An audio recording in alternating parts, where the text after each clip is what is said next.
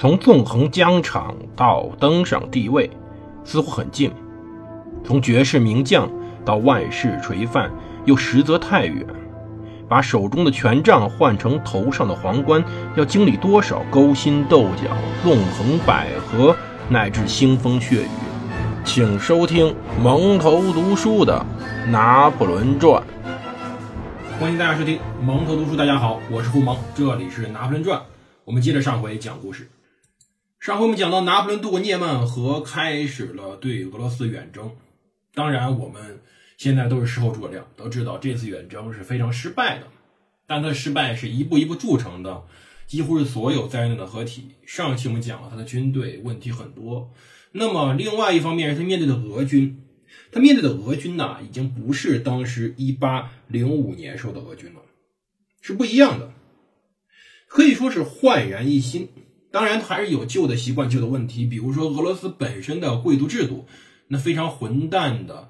又不像现代或者近代欧洲那种动员体制，以及它的农奴制度。但是，我们之前讲过，沙皇是利用当时现在能够拿到的所有东西去针对性的发展俄军的，他没必要，也不可能超前去发展。他这毕竟不是一个穿越小说，而是一个真正的一个真实的历史。当时的俄军呢，相较于一八零五年时候，俄军的规模更大了，质量也更好了。他进行了大量改革，同时呢，相较于七年前他的欧洲战争经验，比如说跟土耳其开战，增加了他们非常非常多的实战经验，这个很重要。新兵和老兵之间的在打仗是完全不一样的，尤其是在禁卫军中更为明显。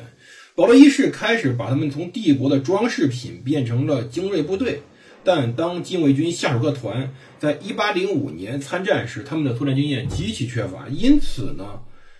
被打崩了。比如说，一个典型例子，以普列奥布拉任斯科耶团为例，所有军官低于上校的军官，所有军事长和大部分军士都没有参加过战斗。而在1805到1807年见过血后，并且在此后各年补充了各个地方来的老兵以后，这个团成了一个精锐，开始有了更加可怕的勇气、纪律与忍耐力。当然，他们的问题主要是指挥层的问题，这是后面来解决的。俄国这时候针对拿破仑是进行了三条防线的部署。他当时呢，第一线由禁卫军、掷弹兵和大部分常规部队组成。最初分成两个军团，由巴克莱德托利的第一军团，以及巴格拉季翁的第二军团。彼得堡呢，在得知法奥同盟后，便于1812年5月组成了由亚历山大。图尔马索夫将军指挥的第三军团，以保卫通往乌克兰北部的道路。这三个军团以及所属的哥萨克团一起，只有二十四万人。这大约略多于拿破仑第一波入侵军队的一半。如果他们被歼灭的话，那么这个战争就此结束。因为这是老兵，这是核心。如果没有他们，那是不可能再以此为基础扩充一支足以挑战拿破仑军队的。理论上，在一八一二年六月，亚历山大手上应该有近六十万人军队，但实际上只能用大概不到一半。很惊讶，但不奇怪。我们说过，这时候的俄国跟大清是没有本质区别的。当年道光皇帝手上有那么多军队，为什么在面对英军时候只能抽调出一部分呢？动员体制，机动能力过差。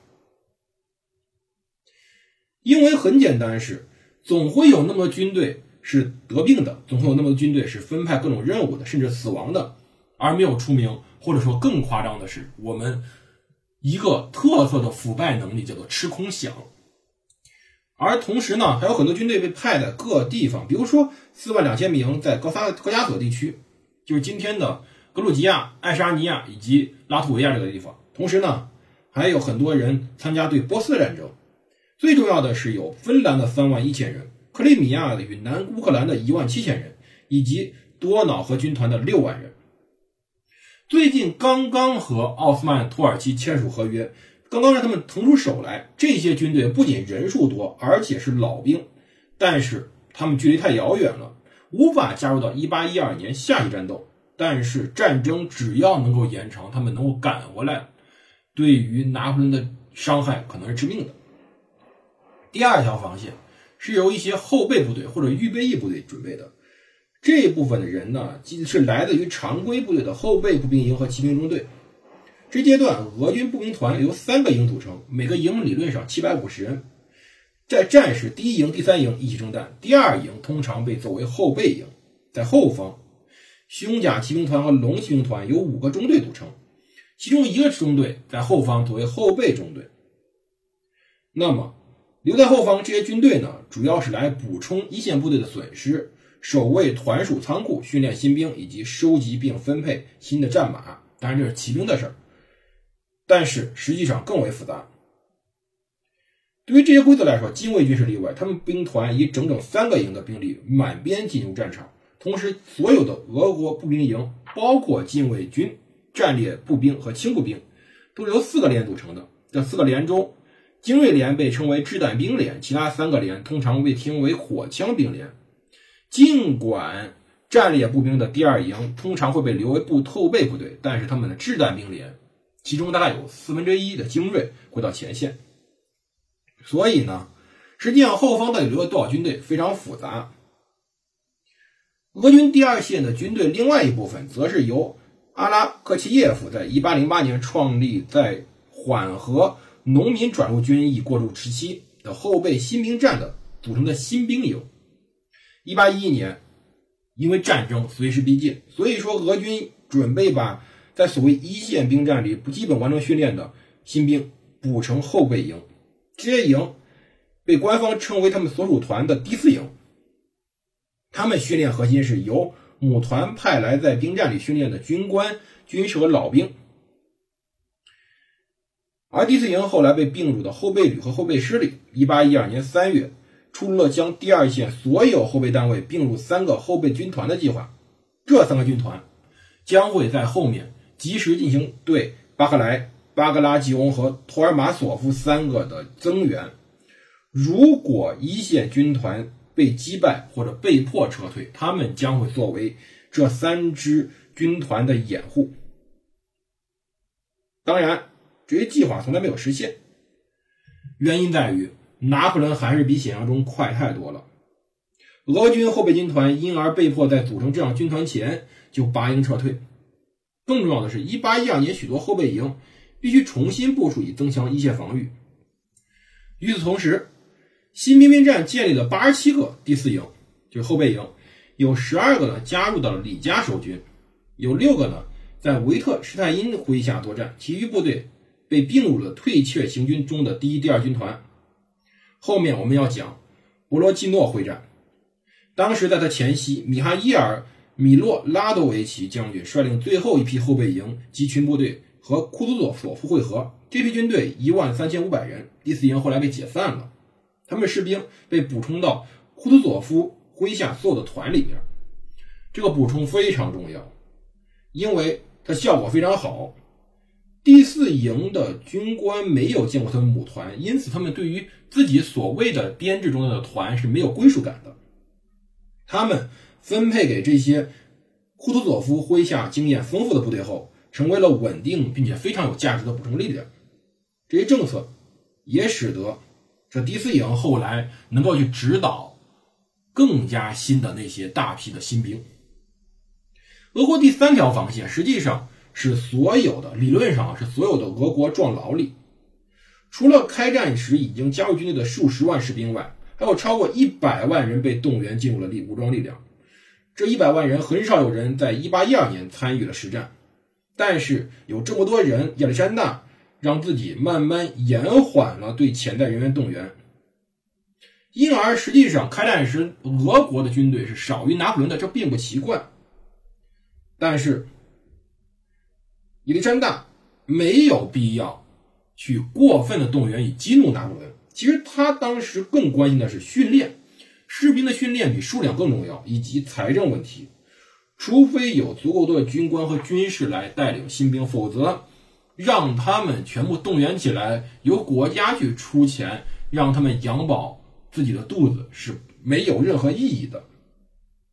政府的核心在于去训练，各团去奉命训练低级军士，建立三个所谓的掷弹兵训练营，把合乎要求的士兵训练成军士长和军需军士，还要给潜在军官提供一些诱惑，比如说战死军官的遗孀会得到军官全部薪酬作为抚恤金。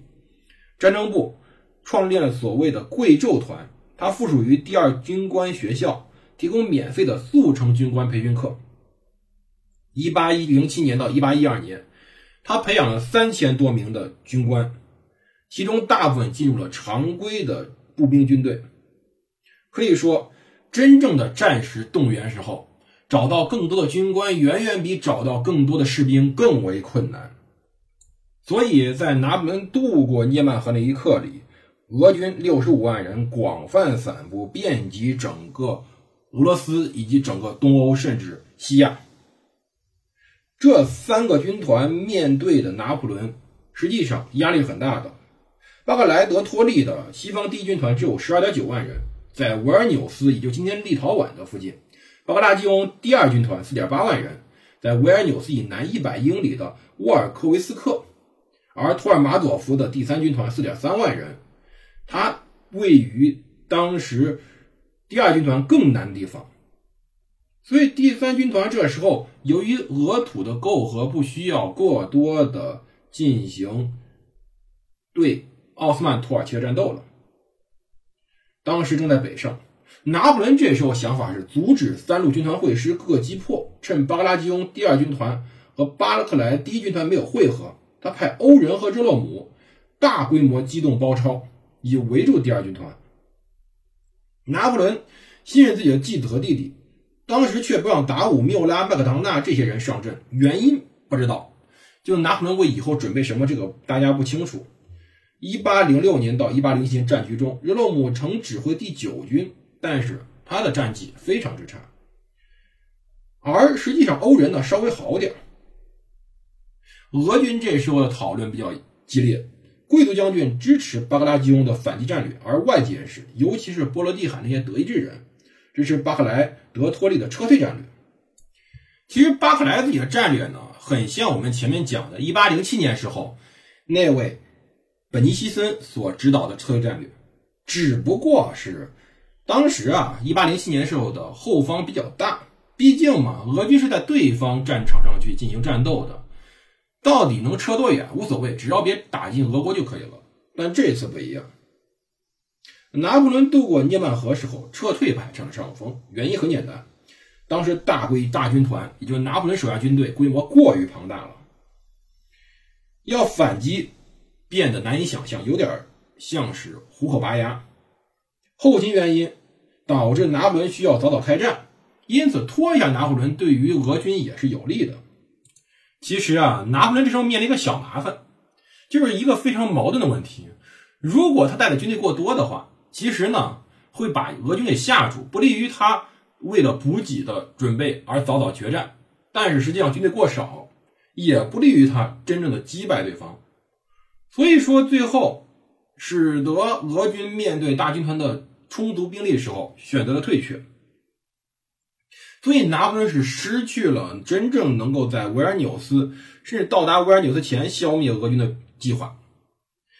伊丽珊娜呢，当时选择了更具有洞察力的巴克莱，支持后者计划，也就是诱骗大军团深入到俄国境内，把他的补给线进一步拉长，远离美因茨但泽、科尼斯贝格等地方的巨型兵站。俄军在离开维尔纽斯前带走了大量给养，烧光了剩下的，这是俄罗斯人在这场战争中总是做的事情。六月二十八号，拿破仑进入波兰民族省份立陶宛首都维尔纽斯时，准备把它变成巨大的补给中心。他告诉自己老婆玛丽路易斯，自己的司令部是在一座不错的宅邸里。几天前，亚历山大皇帝也在这住过，他没想到这么快他就来了。拿破仑本人在维尔纽斯待了十天，他让大量士兵休整。同时呢，还准许没经验、没有受考验的亚热洛姆率领大军右翼，包括达武的两个师、施瓦岑贝格的奥地利人、波尼亚托夫斯基的波兰人、雷尼耶的萨克森人八万人前到比列金纳河的下游，力图夹击巴格拉基翁的军队。前卫继续向前。六月二十九号，当时俄国在夏日的日常冰雹、暴雨减少当时夏天的酷热，但是呢，泥泞来了。冰雹和大雨停止后，当时附近的骑兵营地中躺着冻死的战马，很多战马被冻死了，竟然。同时，雨后地面变成泥沼，道路变得泥泞，补给开始出现问题，拖慢了追赶俄军的前卫，甚至说士兵甚至会进入到能淹到下巴的沼泽和湿地。要知道。当时，贝尔蒂埃在月底致信热洛姆，鼓励他紧跟巴格拉吉翁，并拿下明斯克。如果热洛姆能够奋力向前，那么巴格拉吉翁就有大危险的。但实际上，后面的事儿不是他想象中这样的。具体征俄之战后面会如何进展，我们下期再说。这里是蒙头读书，我是胡蒙，我们明天见。最后说一点啊。我们这两天开了一个新节目，叫做《血入中华》，嗯，主要更新的是影响中国历史的十二场大战。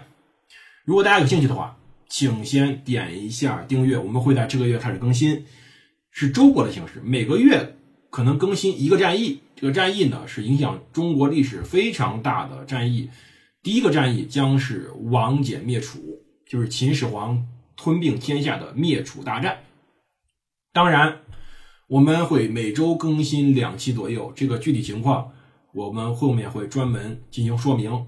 如果各位有兴趣的话，一定要点击订阅按钮，为我刷人气。谢谢各位支持，我们明天见。谢谢各位打赏支持。